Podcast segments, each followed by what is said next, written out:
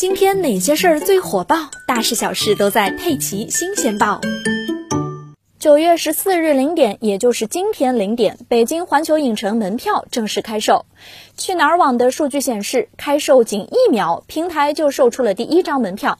开售半个小时，平台上中秋期间的门票就秒光了，无限次优速通也已经卖光了。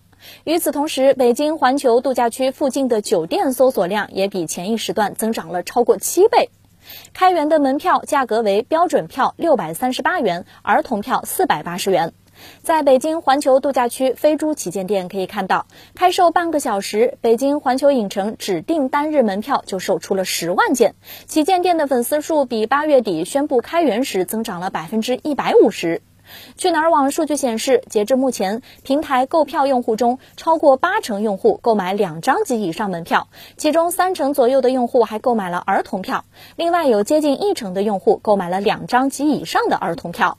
今天凌晨三点查看购票页面，游客可以购买十二月十一日之前的门票，但是官方 APP 和微信小程序都处于半瘫痪的状态。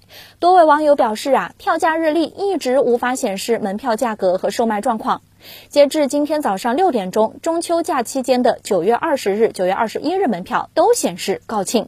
优速通产品的销售更是火热，九月二十日至二十九日以及十月一日至五日的环球优速通都卖光了。